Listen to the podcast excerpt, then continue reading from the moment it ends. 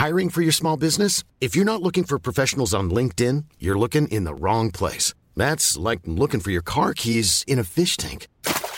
LinkedIn helps you hire professionals you can't find anywhere else, even those who aren't actively searching for a new job but might be open to the perfect role. In a given month, over 70% of LinkedIn users don't even visit other leading job sites. So start looking in the right place. With LinkedIn, you can hire professionals like a professional. Post your free job on linkedin.com slash people today.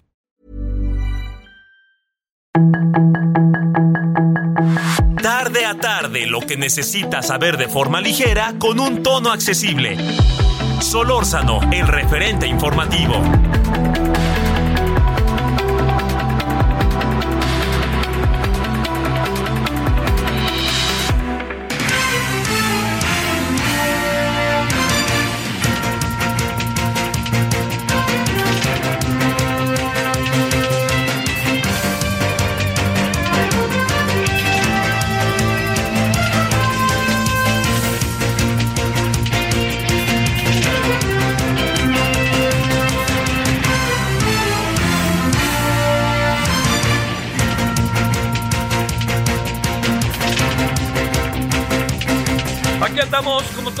Gracias que nos acompaña, 17 horas con uno en la hora del centro, gracias que está en este día que es lunes 17 de abril del 2023, le agradecemos que nos acompañe, espero que haya pasado un buen fin de semana, pues si la violencia sigue campeando por el país, ¿no? No, no, no generalizo, pero uy, uy, uy, uy, eso de Guanajuato, no sé qué piensa usted, ya iremos al rato al detalle. Pero también le quiero contar que hoy fue el regreso a clase. 29 millones de niños, adolescentes y adultos, por los maestros, los este, trabajadores de, la, de las escuelas, los administradores, los directores, que pues en algún sentido también son maestros. Luego hay directores que ya no dan clase, pues porque están metidos en tantas actividades que para qué quiere. Pero bueno, yo espero que haya pasado un buen fin de semana, ya echados para andar para, el, para esta semana, ya empezó, ya hoy empezó la marabunta, todo lo que da, ya el tránsito que de por sí es terrible, pues se hace más, se hace ya cotidiano, que, o sea, muy terrible. Eh, bueno, les saludo en nombre de todas y todos, servidor Javier Solórzano, le desea además buena semana y aquí estamos en el referente de la tarde, que estamos en 98.5 de FM y muchos saludos a la laguna. Eh, me quedé ahí con pendientes, no pude conversar con Iván, pero lo haremos rapidísimo, pero yo le quiero agradecer mucho a, a Iván sus atenciones allá en, este, en la laguna, que estamos en el 104.3, así que... Yo prometo, mi querido Iván, que nos, este, nos arreglamos. Es que fíjese que íbamos a tratar de conversar para la estación local, eh, para allá, para, el- para radio, para el, el- a, este, Iván Lavín, que, pero no, hijos, todo fue dificilísimo. Pero yo le propongo, si no tienen inconveniente, que hagamos lo que íbamos a hacer hoy, pero a las tres y cuarto, porque ya en la noche está un poco difícil por la razón del noticiero de tele. Pero bueno, muchos saludos allá a la laguna y muchos saludos a Torreón eh, que, que ciudad ya tan grande, yo tenía tiempo de no ir, que ciudad ya es tan muy extendida, diría yo, está muy extendida. Y es una ciudad agradable. O sea, como suele pasar, eh, la gente es la que hace distinta a la ciudad, ¿no? Entonces, lo- el, el restaurante donde uno la atienden, la gente con la que uno trabaja del Instituto Electoral del Estado de Coahuila, incluso lo- los candidatos, cada quien a su manera, pues defendiendo sus puntos de vista.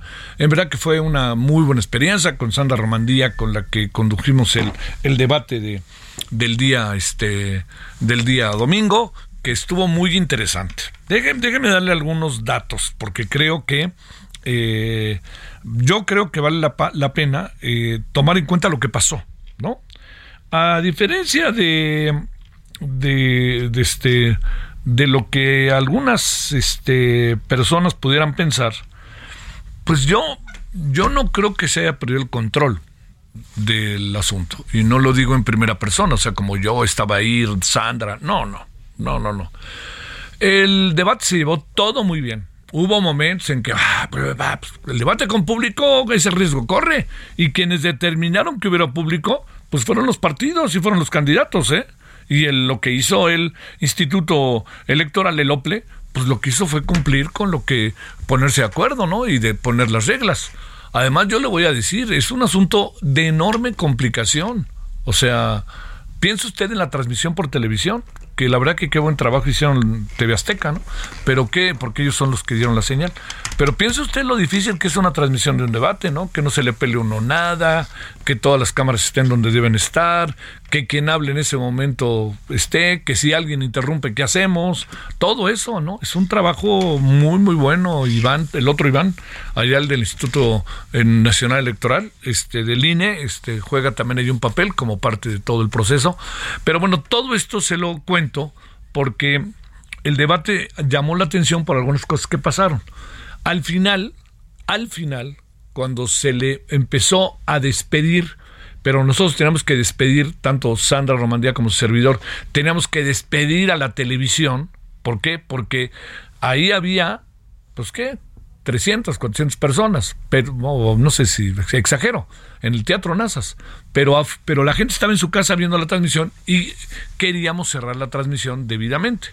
Entonces todo el mundo empezó a gritar, ya saben, Manolo, Manolo, Morena, Morena, Guadiana, Guadiana, Mejía, Mejía, Lenin, Lenin, pues, pues así es, ¿no? Entonces lo que se alcanzó medio a hacer es a que se atemperaran momentáneamente los ánimos y en el proceso de atemperamiento, pues pudo hablar, pudo despedir la transmisión, este, la parte que le correspondía a este a Sandra Romandía, que hizo un papel extraordinario. Bueno, todo esto se lo cuento porque el debate fue muy interesante. A ver, ya no podemos hacer debates en donde se nade de pechito. Yo entiendo que lo que quieren en muchas ocasiones es como una especie de reloj y que todo funcione perfectamente. Eso no va a pasar en los debates, porque hay muchas variables que eh, surgen. La gran clave del asunto es qué hacer con las variables. Ese es el asunto en el debate. Entonces, lo que pasó en Coahuila, por ejemplo, si el señor Guadiana está hablando, yo eh, como moderador le pregunto, y él me dice, pues lo que pasa es que yo quiero hacer pipí, pues yo, yo qué hago, ¿no? O sea, pues no, lo, no le hice caso, ¿no? O sea, ahí lo dejé. Como alguien decía muy simpáticamente en un tweet, es la primera vez. No, Jorge Israel dice, este, se me olvida cuándo fue la última vez que, que yo este, este, solicité o pedí si me dan permiso de hacer pipí. Y igual también otros tuiteros, sobre todo uno, es la primera vez en un debate que se queda claro que alguien quiere hacer pipí, ¿no? Oiga, todos hacemos pipí, por cierto, ¿no? Pero pues uno va preparado. Bueno, y lo dijo el señor Guadiana, que se llevó muchas risas. No sé si se llevó muchos contenidos, ¿eh? pero se llevó muchas risas. Ahora una medición que hay del debate de ayer es que se confirma la votación de los que quieren votar por Manolo Jiménez. Eh, subió Ricardo Mejía y subió Lenin. Quien presentó las mejores propuestas, que fue el que fue más estructurado, me parece, fue Lenin. ¿No? Este Lenin Pérez. Por cierto, hijo de quien lo conocimos y que nos pareció un personaje muy interesante, Evaristo Pérez Arriola, quien fue eh, durante mucho tiempo líder del sindicato de la UNAM y fundador, entre otros, con muchos otros personajes muy interesantes, este fundador del, del STUNAM, del Sindicato de Trabajadores de la Universidad Nacional Autónoma de México. Entonces, le diría yo, en general, el debate, pues, ¿qué quieren? ¿No? Pues que no quiere ver fantasmas, no salga en la noche. O sea, que hubo momentos muy complicados, pues sí, pues, ¿qué quieren? Yo me pregunto. O sea, los debates ya cambiaron. Nadie puede nadar de pechito. Y los moderadores debemos de saber ser moderadores, no protagonistas. Y me parece que el espíritu de Sandra Romandía y de su servidor ayer era fundamentalmente, fundamentalmente ser moderadores, dirigir el tránsito, no otra cosa. Entonces se dio algo que muchas personas les pudo gustar o no, pero no lo decidimos los moderadores. O sea, los moderadores llegan a un debate con todo hecho. Lo que los moderadores pueden pelear es decir, oiga, yo no puedo ser un cuentatiempo y yo quiero tener un papel más activo. Entonces, discute con los partidos hasta dónde pueden llegar los moderadores. Entonces, se llegó a la conclusión de que los moderadores podían hacer preguntas directas en cuatro segmentos y se las podían hacer a los cuatro candidatos. Lo que pasó, se lo debo de decir, no, no, no creo decir nada que sea una infidencia, pero pues de repente a las preguntas nos estaban llevando más tiempo y este es un debate que debía durar una hora cuarenta, cincuenta, que fue lo que duró, ¿eh? Entonces, si las preguntas seguían, entonces se alargaba el tiempo y entonces íbamos perdiendo la otra parte y cuando llegáramos al minuto 40 o unos 50, pues resulta que todavía nos faltarían 20 minutos por terminar y lo importante era terminar, le voy a decir por qué. Porque en la estructura estaban las preguntas de los moderadores y en la estructura, ojo, eh, estaba la pregunta de los ciudadanos. Y eso, pues por supuesto que es más importante que la pregunta de los moderadores. Entonces lo que hicimos fue apurar el asunto y solamente hay hubo un momento para que los que hacen debates lo consideren, por favor, ahora en el Estado de México, que me parece que está muy interesante la forma en que está organizado en el Estado de México. Además va a ser muy interesante, yo creo que va a ser la primera vez, si no es que me equivoco, que serán tres mujeres las que estén, la moderadora y las dos candidatas. Bueno, entonces, resulta que eh, se hizo una pregunta sobre el agua y, y en el proceso del agua se habló del carbón cuando se hizo la pregunta. Y entonces el señor Guadiana, que era la pregunta de él, respondió hasta dos minutos y medio. Y de repente, pues yo soy ahí muy tajante, ¿no? Mm, este, o sea, porque dijeron, solo, hasta Solorza nos enojó. No, no, no me enojé. Lo que pasa es que quería que se resolviera bien. No era otra cosa. Y para mí, el interés mayor era el debate, ¿no? Este, y más o menos se lograron al final, le insisto, atemperar los ánimos ahí, este, en pleno teatro.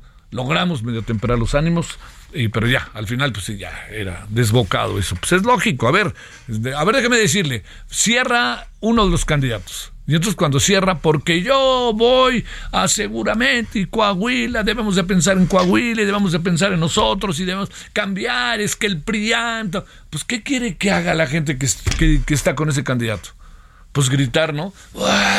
¿Y qué gritan los que están con los que están con el PRIAN, como les dicen? ¡Bu, Pues es que a ver cómo para ese concierto. O dicho de otra manera, piénsensela si debe haber público o no. Yo soy de la idea de que no debe haber público como estuvo ayer, pero sí debe haber público que sean los equipos de los candidatos. Eso a mí me parece que sí. Pero si se pone a ver quién grita más, nadie gana. Nadie gana. Y ayer creo que ese fue uno de los asuntos a pensar. Pero nomás le acabo de contar para que vea qué puede pasar a la mera hora. En pleno proceso, dice, me dice el señor Guadiana, me dice, oye Javier, a mí me preguntaron sobre este tema y no me dejaron hablar del agua. Entonces, le digo, bueno, pues cada quien utiliza su tiempo como quiere. Sí, pero es que me hicieron una pregunta directa. Tenía cierta razón. Entonces, yo, bueno, ni Sandra ni yo podemos decidirlo. Entonces, se hizo algo que me parece que era lo sensato. A mí les dije, a ver, señores candidatos, ¿están ustedes de acuerdo en que le demos tiempo al señor Guadiana, más allá del tiempo que tiene, para que pueda explicar lo que piensa del tema del agua, sí o no? Los candidatos podrían haber dicho no. Los tres dijeron que sí. Y entonces le dimos lo que consideramos le teníamos que dar. 20 segundos. Es mucho, poco. Cada quien sabe cómo lo usa, ¿no?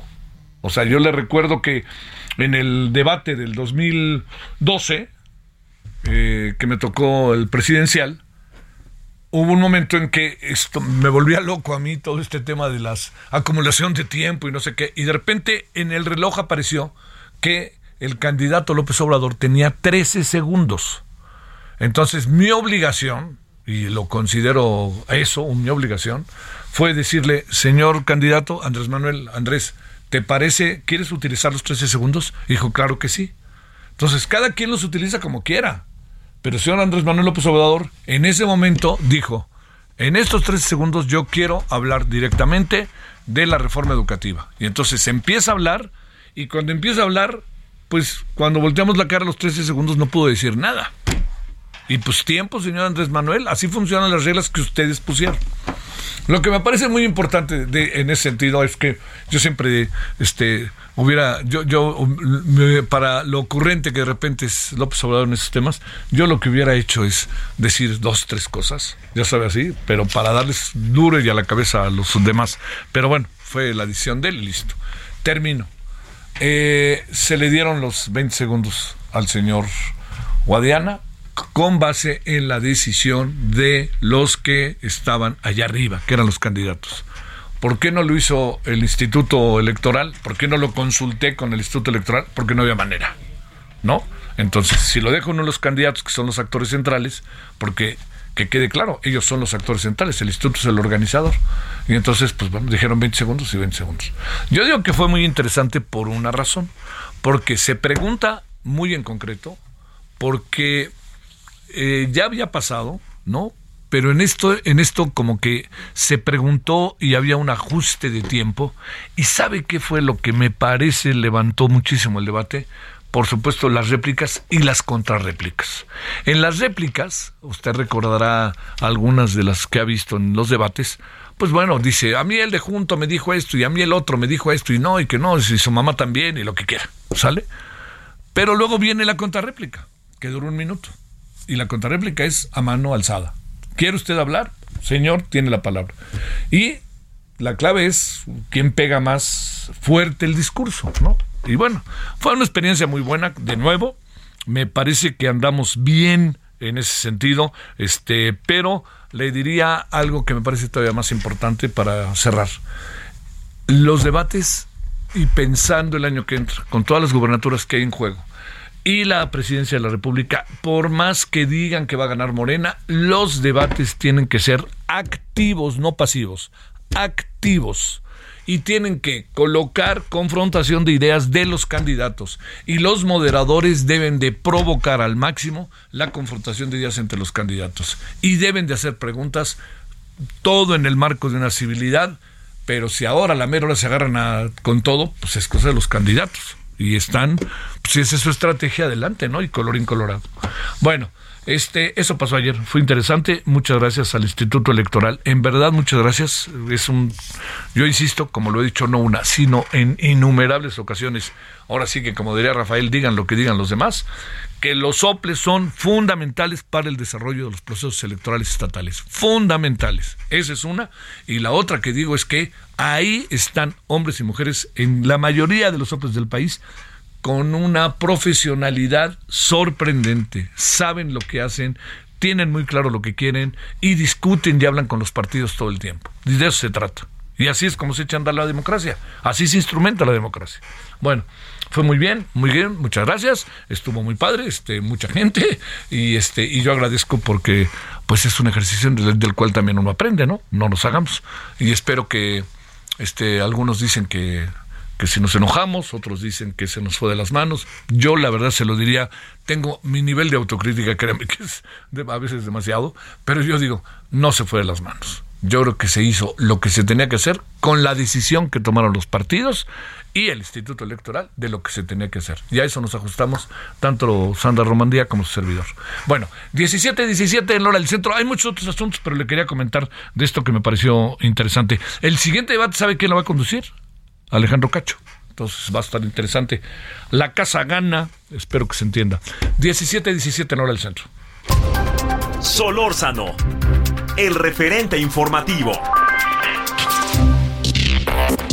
Para el referente informativo, sus comentarios y opiniones son muy importantes. Escribe a Javier Solórzano en WhatsApp 55 74 50 13 26. 55 74 50 13 26.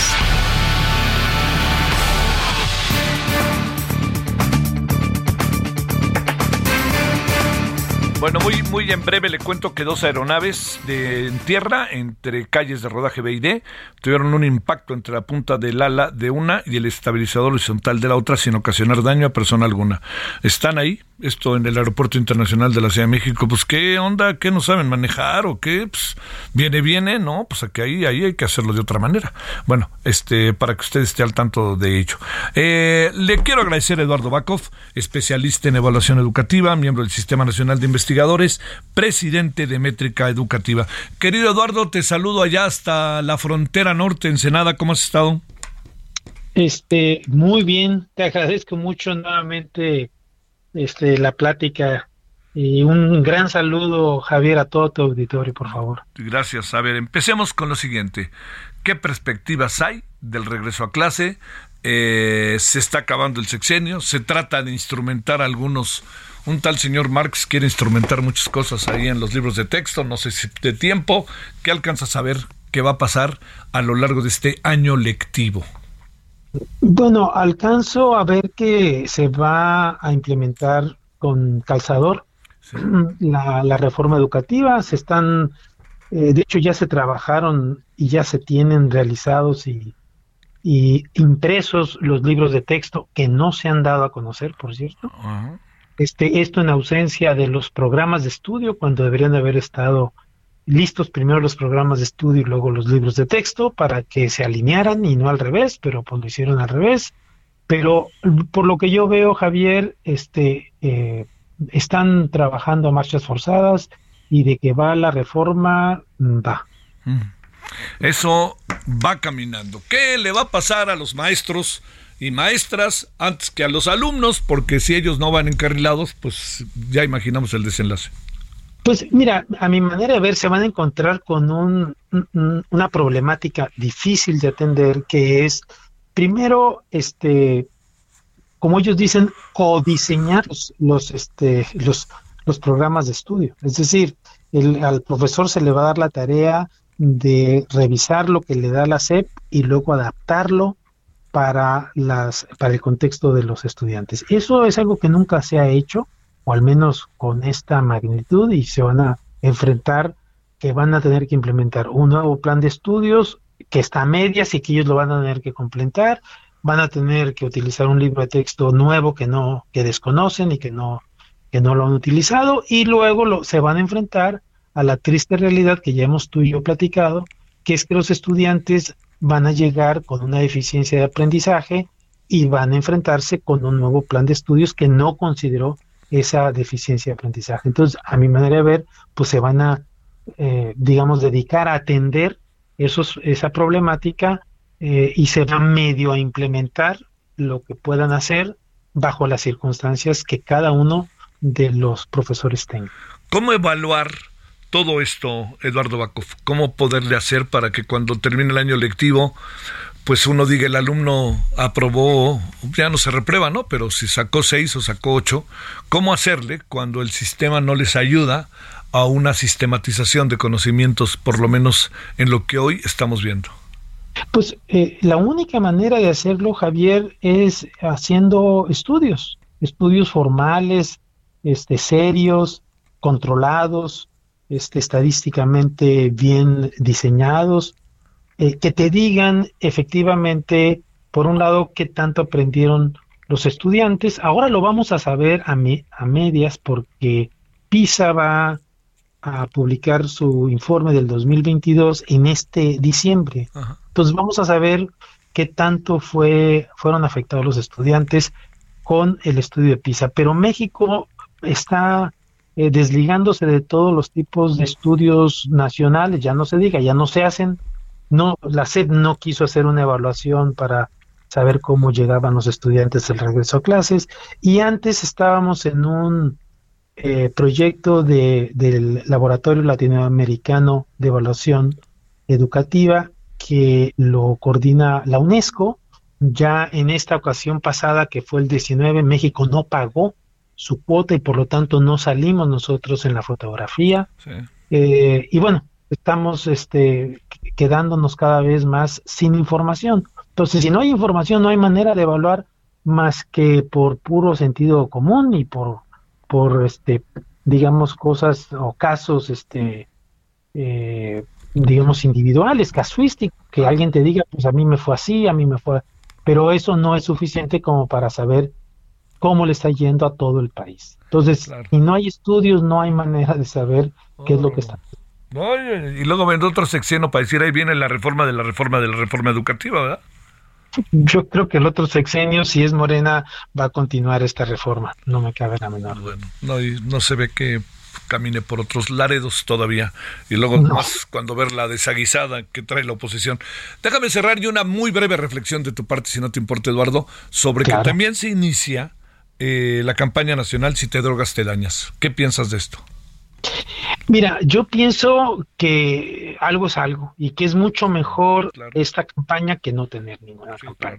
Este, entonces, eh, en, principio, qué bueno que se está haciendo, qué bueno que le están dando información eh, a los estudiantes. Ojalá que no, que lo hagan bien, porque mira, eh, las adicciones no, no se eliminan, digámoslo de esa manera, simplemente con campañas informativas. Para eso piensa el cigarro, todas las campañas en contra que se, que se han dado.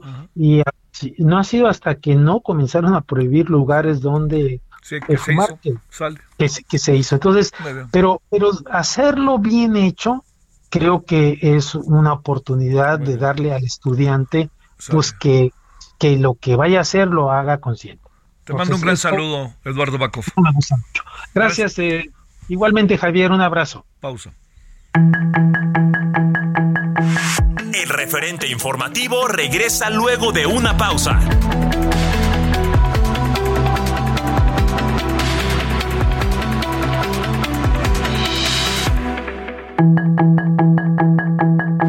Estamos de regreso con el referente informativo.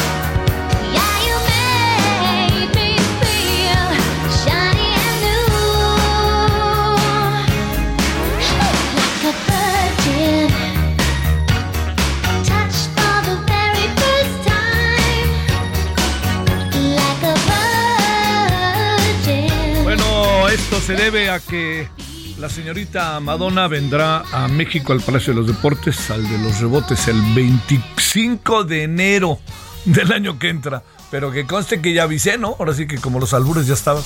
Este, pero lo que sí le digo es que eh, algo que me parece importante, pues vendrá a hacer sus clases de aeróbics, ¿no? Porque realmente sí es todo un espectáculo físico el que está arriba. Y pues bueno, Madonna siempre será Madonna fue muy, muy importante, influyente en una etapa, no se puede negar. Es una mujer que casi siempre ha hecho lo que ha querido y eso, que para algunos es terrible, pues es el gran motivo de su gran éxito, porque mucha gente se dio cuenta de la independencia con la que actúa en tiempos en que cosas como las que hacía Madonna eran verdaderamente criticadas, señaladas hasta I'm Sandra, and I'm just the professional your small business was looking for. But you didn't hire me because you didn't use LinkedIn jobs. LinkedIn has professionals you can't find anywhere else, including those who aren't actively looking for a new job but might be open to the perfect role, like me. In a given month, over 70% of LinkedIn users don't visit other leading job sites. So if you're not looking on LinkedIn, you'll miss out on great candidates like Sandra. Start hiring professionals like a professional. Post your free job on linkedin.com/people today. Por la iglesia. Con eso le digo todo. 17.32 en hora del centro.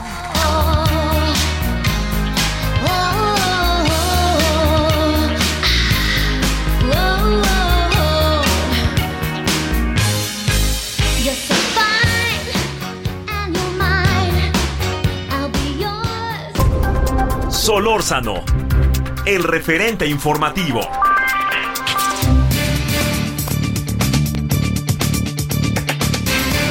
Bueno, eh, le mando un gran saludo de nombre de todos los que trabajamos aquí en el referente radio a Adrián Laris. Le mandamos un gran, gran saludo, los que aquí estamos en esta emisión de referente.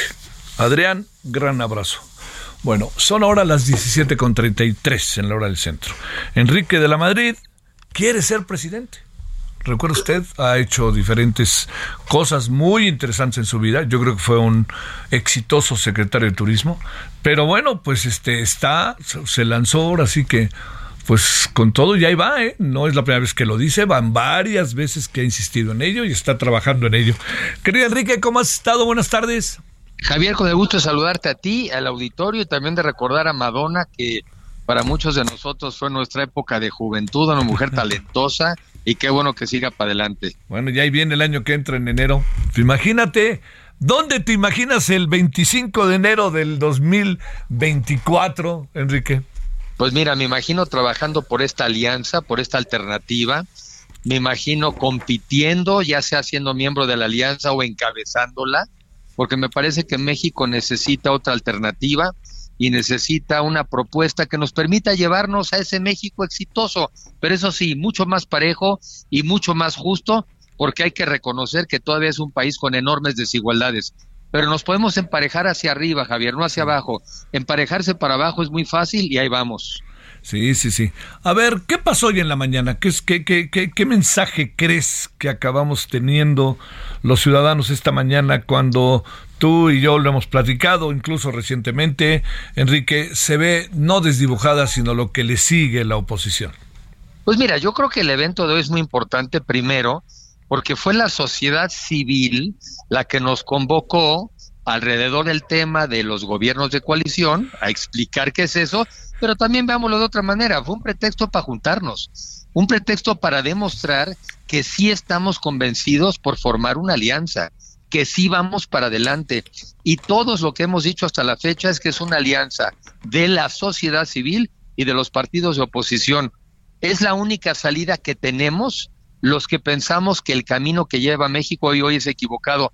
No hay tres opciones, no hay cuatro opciones, hay solamente una opción y creo que ese es el mensaje de hoy, además de irnos ilustrando de qué sería un gobierno de coalición, que de otra manera de verlo, Javier, es el fin del presidencialismo exacerbado, es el final de un gobierno unipersonal.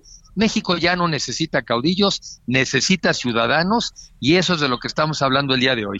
A ver, ¿qué vamos a hacer eh, o qué van a hacer más bien, Enrique, con la fuerza tan evidente que tiene el presidente. Una cosa es lo que se puede decir de este gobierno en ciertos sectores, pero hay un grueso de la población que lo ve como alternativa y que recibe muchas de las eh, de los proyectos, de los procesos que este gobierno está instrumentando. A ver, en ese, en esos, en esos varios Méxicos, ahí que vemos. Empiezo al revés. Sale. Yo creo que muchas personas hoy en día ya tienen nada más un vínculo económico un vínculo en donde hay un, hay un recurso que reciben del gobierno. Ese recurso no se va a ir a los programas sociales ni un peso atrás. El presidente está bien valorado, pero su gobierno está reprobado. A donde voy yo en el país, todo está destrozado. Acabo de estar en Chiapas, pues ya están liquidando la financiera rural. Vas a otros lugares y la gente te dice no tengo acceso a hospitales ni tampoco a medicinas. Vas a otros lugares y te dicen no tenemos las estancias infantiles ni las escuelas de tiempo completo. Al presidente se le estima, pero su gobierno se le reconoce como que ha sido un fracaso. El presidente no va a estar electo para el siguiente gobierno. Y yo creo que mi reflexión es si el gobierno fue tan malo, pues ninguno de sus ninguno de los funcionarios de este gobierno puede ser opción pero al gobierno se le respeta, al presidente se le respeta, se le tiene estima, pero el gobierno está reprobado. ¿No tienes la impresión de que la oposición, una parte de ellas este, personificada en los partidos políticos, en PAN y PRI, tienen dirigencias que se están convirtiendo en un freno, en un dique, más que en soltar las cosas, como que quieren mantener ciertos privilegios y no permiten que se desboque auténticamente lo que serían proyectos con nombres por aquí y por allá, pero al fin y al cabo con el tema entre nosotros? Mira, yo tengo la impresión de que sí están a favor del gobierno de una alianza. Tan es así que en el año 21 hubo una alianza y gracias a eso es que pudimos parar las reformas energéticas, la reforma electoral. Hoy en día hay una alianza en el Estado de México y en Coahuila. Y yo creo que es la combinación de una sociedad mucho más activa y de partidos políticos que reconozcan que es el momento de la sociedad. No, pero yo sí los veo dispuestos a una alianza y lo que tenemos que estar muchos muy firmes es a señalar que no hay otro camino. Es que no hay otro camino, Javier. Bien señalas, el presidente es popular, Morena tiene sus adeptos y por eso nos tenemos que unir todos aquellos que pensamos que lo que está pasando hoy en día en México es muy mala noticia para los mexicanos en tu calidad de aspirante, Enrique, pues habrá quien diga, pues es un buen personaje, pero también habrá forma parte de ese pasado. Su papá fue presidente, todas estas cosas que inevitablemente aparecen bajo condiciones en donde se, eh, en donde mucho de lo que sucede en el mundo, no solo en México, hay una, hay una guerra sucia que sale por doquier para tratar de desacreditar a unos y otros, y también muchos argumentos que parecen guerra sucia, pero que son argumentos válidos. ¿Esta parte cómo la ves, Enrique? Bueno, vean, dos temas. Cuando a mí me critican que soy una persona de 60 años, que llevo más de 30 años en el servicio público, y lo más original que se les ocurre es criticar a mi papá, pues quiere decir que a mí no me encuentra nada. Nadie me ha cuestionado si no he sido un buen funcionario público, si no fui un buen secretario de turismo, fue, si fue un buen director del Banco Nacional de Comercio Exterior, que he sido honesto, que he sido capaz y que da resultados. Lo único que se les ocurra es criticar al gobierno de mi papá, en donde la mitad de los mexicanos ni sabía que hubo ese gobierno porque tienen menos de 29 años la mitad de los mexicanos. Eso habla bien. Quiere decir que en el fondo he hecho bien las tareas porque no se les ocurre otra forma de criticarme. Oye, este, pero estás suponiendo que vendrá incluso entre la propia alianza cuando empiecen a pelearse por quién es el candidato o candidata. Bueno, pero es que sí es una competencia, o sea, eso sí es diferente a lo que está haciendo Morena. En Morena están viviendo la parte más tradicional y arcaica del PRI, que es el dedazo. Eso es lo que están esperando los candidatos de Morena. Aquí no, ¿eh? Aquí sí estamos compitiendo. Por un lado, sabemos que tenemos que ir juntos, pero si estamos compitiendo y estamos buscando a la persona que sea más competitiva, la que le pueda ganar a Morena, pero también la que pueda formar el mejor gobierno de coalición. Eso es lo que estamos haciendo de este lado. Sí tiene más retos, pero es el único camino para que este país retome el rumbo y sobre todo seamos un país próspero, incluyente, sustentable y que vivamos en paz. ¿Qué supones que puede pasar con esta alianza? ¿Tú crees que realmente se pueda dar? ¿Crees que pueda penetrar en el grueso de la sociedad? Ayer estuve en el debate para Coahuila y, pues como que Coahuila es muy priista, ¿no? Eh, históricamente. Pero también ves que avanza, avanza y avanza y avanza, la verdad, este Enrique Morena en el Estado. ¿eh?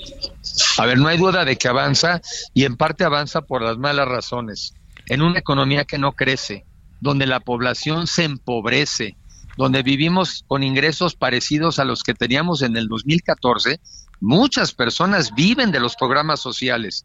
Este gobierno ya lo único que le queda es ofrecer dinero, porque ya no pudo ofrecer resultados. Eso ya se le fue. Pero quiero que la gente le quede muy claro que dinero no le vamos a quitar y no va a haber un solo peso atrás en los programas sociales. Pero no nos gustaría tener una economía que crezca otra vez, ¿No querrías tener otra vez un seguro popular? ¿No quieres otra vez estancias infantiles y guarderías? Yo creo que los mexicanos nos están diciendo que del pasado sí quieren mantener y que no quieren volver al pasado. Eso absolutamente lo reconozco. Pero si es una sociedad dividida y tienes a un jefe de gobierno todo el día tratando de mantenerse a partir de la envidia y el resentimiento de los mexicanos. Esa es la única propuesta. Yo quiero un México que crezca porque queremos ser mejores no porque nos estén sacando siempre este resentimiento y récord. Pero va a ser, va a ser reñido, Javier, va a estar complicado, pero es la única alternativa que tenemos para recuperar el rumbo y tener el mejor país posible que puede hacer esta generación. ¿Cómo imaginas las elecciones del año que entra, Enrique? ¿Con dos candidatos nada más? ¿O supones que podría aparecer ahí un tercero eh, en el camino? Hay que hacer todo para que sean dos nada más y para que acabe siendo una elección binaria. Una elección donde por un lado queremos democracia y libertad y algunos mexicanos que les guste papá gobierno y autoritarismo. Unos que nos guste un sector productivo con, un, con una rectoría del Estado y otros que creen en un gobierno estatista. Sé que hay mexicanos de esos, los respeto, pero no es la manera como este país va a progresar. Yo espero que sea una opción de dos nada más. Y la otra cosa es, eh, realmente, eh, digamos, la oposición, eh, como hemos visto a lo largo de estos años, Enrique, un, uno de sus objetivos ha sido una crítica sistemática y severa al presidente particularmente. El presidente muchas veces dice que es su derecho de réplica ante todo lo que le dicen en las mañaneras. Te pregunto, ¿Hay propuestas realmente de cosas diferentes como para que la sociedad mexicana diga, a ver, no vamos a regresar al pasado, vamos a hacer algo nuevo o que qué alcanzas ahí a ver? Incluso escuchando hoy a quienes son los otros aspirantes que estuvieron hoy en la mañana en la reunión. Yo creo que todos tenemos muchas coincidencias, pero hablo por mí. Sí. Yo lo que creo que se puede tener es un país de clases medias, un país donde eliminemos la pobreza extrema, la superemos, donde eliminemos el hambre y podamos realmente consolidarnos como un país de clases medias y como lo digo yo, en democracia y en libertad. Y ese México sí es posible, sí está a nuestro alcance. Y verdaderamente me da mucho coraje ver que este país se deteriora todos los días, que destruyen instituciones todos los días. Yo fui director de la financiera rural, dábamos crédito al campo. Ah, pues eso ya no, porque lo reprobaron. Oye, la gente no tiene acceso a hospitales ni a medicinas. Ah, porque quitaron el seguro popular. Yo lo que quiero decir, del pasado lo que servía, del presente también. Pero caray, vamos a ponernos juntos a enfrentar los retos del futuro porque ese es el reto, cómo construimos el mejor México posible. No es volver al pasado, Javier, es solamente del pasado lo que servía, del presente también, pero juntos vamos a construir el mejor México posible. Yo sí creo en eso y en eso estoy yo empeñado. ¿Vas a seguir con las mañaneras o algo parecido? Pues yo espero que no, vamos a ponernos a trabajar. Pero porque al final no vas a ser tú, pero si fueras, si tú fueras el ganador de las elecciones, ¿qué harías con ese tipo de cosas que se han arraigado entre nosotros, eh, a querer o no? Sí, se han arraigado. Primero, de acuerdo a las encuestas que yo veo, cada vez menos gente la ve, cada vez a menos gente le parecen útiles y me parece que es un eh, un elemento de propaganda ante la falta de resultados. Los gobiernos tienen que informar, tenemos que informar, pero antes que nada tenemos que dar resultados. Este gobierno se sostiene porque es muy bueno comunicando, pero es malísimo gobernando. Por eso hay que buscar un mejor equilibrio, más resultados y sin duda una buena estrategia de comunicación. Enrique de la Madrid, te mando un saludo y el agradecimiento que estuviste con nosotros. Al contrario, el agradecido soy yo. Un saludo muy afectuoso, Javier. Adiós, que te vaya bien, Enrique. 1746 en Lora del Centro. Solórzano, el referente informativo.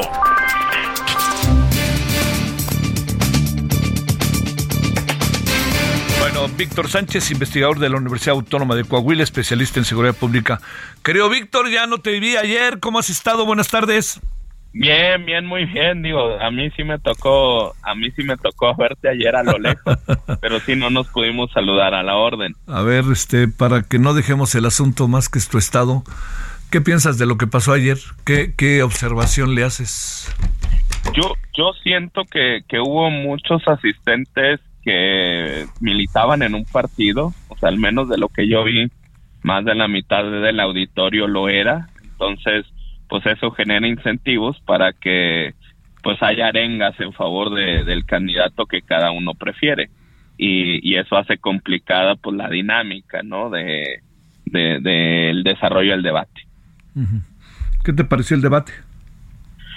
yo creo que le faltaron ideas le sobraron ataques y, y hubo algunos que entraron en, en, en declaraciones y aseveraciones que no venían al caso y que no caben en un debate. Sí, sí, pienso lo mismo, pero bueno, ahora sí que, ahora acuérdate, la dinámica del debate pues es hecha por los partidos y el OPLE, ¿no? Claro, claro, sí. la, la regla, las reglas las ponen ellos y, y, y pues también digo, es lo que propicia el resultado. A ver, ahí te van varios temas además. Primero, la Corte invalida que militares intercepten comunicaciones de civiles, o sea, no le permite espionaje. ¿Qué piensas de esto?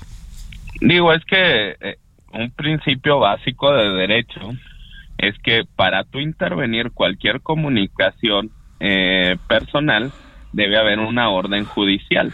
Es decir, un juez debe de decidir si hay al menos elementos mínimos para considerar que una persona es probable responsable de un delito para permitirle a las autoridades, cualquiera que éstas sean, eh, poder realizar eh, este seguimiento de llamadas.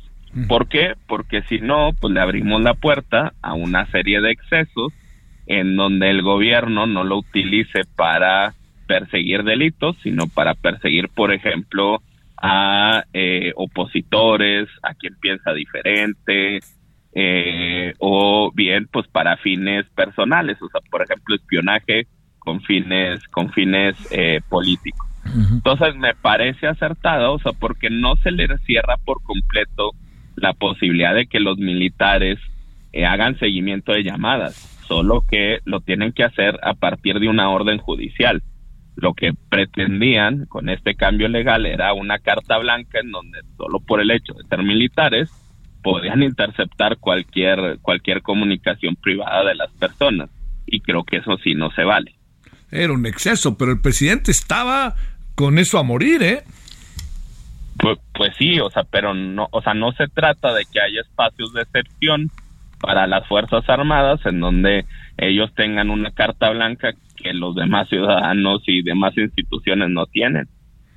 Sí, claro. Oye, a ver, lo otro, eh, hoy el presidente ha remetido en serio en contra de la DEA en, en relación al informe que la DEA tuvo de, ahora sí que de meterse en, el, en, la cueva de los chapitos. Y el presidente se ha manifestado muy molesto, pero en Estados Unidos dicen todo esto se debe también a que no vemos que México esté haciendo las cosas. A ver, ¿cómo vemos el enojo presidencial? Esté muy bien puesto, por cierto, en la mañanera, pero también pues lo que piensan allá del otro lado. ¿Cómo, cómo se encuadra esto? Yo, yo creo, o sea, que resulta como muy contradictorio de parte del presidente, porque, a ver, este tipo de seguimiento y, este tipo de inteligencia no es nuevo. Ha habido por muchísimos años intercambio de información que genera pues la DEA y que se lo, se lo transmite a autoridades mexicanas. El propio ejército, la Marina han realizado varios arrestos o varias eh, operaciones importantes que han permitido eh, arrestos eh, o, o, o, decomisos grandes ha sido por inteligencia de la propia de la propia DEA. Yo más bien ahí creo que lo que le molestó al presidente es como que lo exhiban y de que después de que él dijo que no se producía fentanilo en, en México, salga la DEA y diga claramente pues cuáles son las conexiones y cómo trabaja el cártel de Sinaloa respecto al fentanilo y demuestre eh, que pues precisamente México es uno de los labones importantes en el tráfico en el tráfico de fentanilo eh, en ese sentido pues digo no puedes culpar a Estados Unidos por hacer lo que ha venido haciendo durante años y pues también está eh, en cierta medida en su derecho de utilizar la información que genera. Ahí a lo mejor se podría ver si algo de la información obtenida se hizo por medios ilegales, por ejemplo, por escuchas no autorizadas, como sería eh, interconectar estos dos temas, pero fuera de eso, pues mientras no se pruebe que eh, la información se generó por vías por vías ilegales, pues creo que hay muy poco que objetar a los Estados Unidos. Oye, además se, pues que, corre en peligro su vida, ¿no? Te estás metiendo ahí, imagínate nada más. Exactamente, o sea, digo, realmente pues la información sobre todo se dio por infiltrados, o sea, son gente profesional que se ganó la confianza, que se metieron a la boca del lobo, como tú dices. Sí. Oye, ¿habrá algo de ilegalidad en cuanto a que se hayan infiltrado y que el gobierno mexicano no sepa o alguna cuestión de esta naturaleza? ¿El gobierno mexicano realmente no sabría o no sabe de esto cuando el gobierno mexicano supongo que también infiltra gente, pero no no no habría algún tipo de información que pudiera tenerse?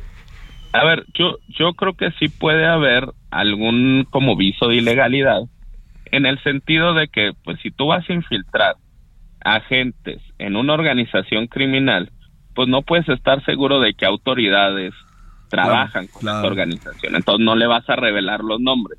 O sea, la única manera en la que hayan entrado estos agentes de manera legal a México es que le hayan notificado a las autoridades mexicanas, cosa que creo que no se hizo. Por ende, pues si hay un uno como halo ahí de ilegalidad, pero digamos, tampoco es algo nuevo bajo el sol, o sea, es decir, es algo que Estados Unidos ha hecho hasta el cansancio por más de 50 años. Uy, bueno, oye, cerremos en una breve opinión sobre estos dos temas. Eh, esto que pasó en, en, Balneario La Palma, en Guanajuato, brutal, ¿no? El sábado. Y esto que pasó de nuevo en Nuevo Laredo, eh, un ataque armado contra una camioneta que deja cinco lesionados y que todo parece indicar que de nuevo las autoridades están involucradas. En breve, menos de un minuto, si no te importa, Víctor, algo que nos diga sobre ello. Pues, pues es que, eh, o sea, realmente es algo que ya hemos discutido, tiene que haber protocolos de uso eh, de la violencia, o sea, las propias autoridades son los primeros eh, responsables de cumplir la ley. Entonces no puede haber esta política de disparas y luego uno averigua, sino que pues tiene que haber una racionalidad en el uso de la fuerza y tenemos que trabajar en eso. Sí, en eso. ¿Qué piensas de lo de La Palma? Está allí en el balneario, está terrible eso, ¿no? No, no, pues eh, eh, es que son una y otra vez en este país cruzamos las líneas de, de las cosas que no deberíamos experimentar nunca como país y, pues esto sí nos, o sea, nos vuelve a llamar por enésima vez a, la reflexión de cómo controlamos la violencia en este país. Te mando un gran saludo, Víctor Sánchez. Lástima que no nos saludamos ayer. Un, gran abrazo. Le echamos ganas, le echamos ganas. Así es, nos vemos. Sale, adiós. Ah, nos vemos a la noche, a las 21 horas en hora del centro. Adiós. Hasta aquí Solórzano, el referente informativo.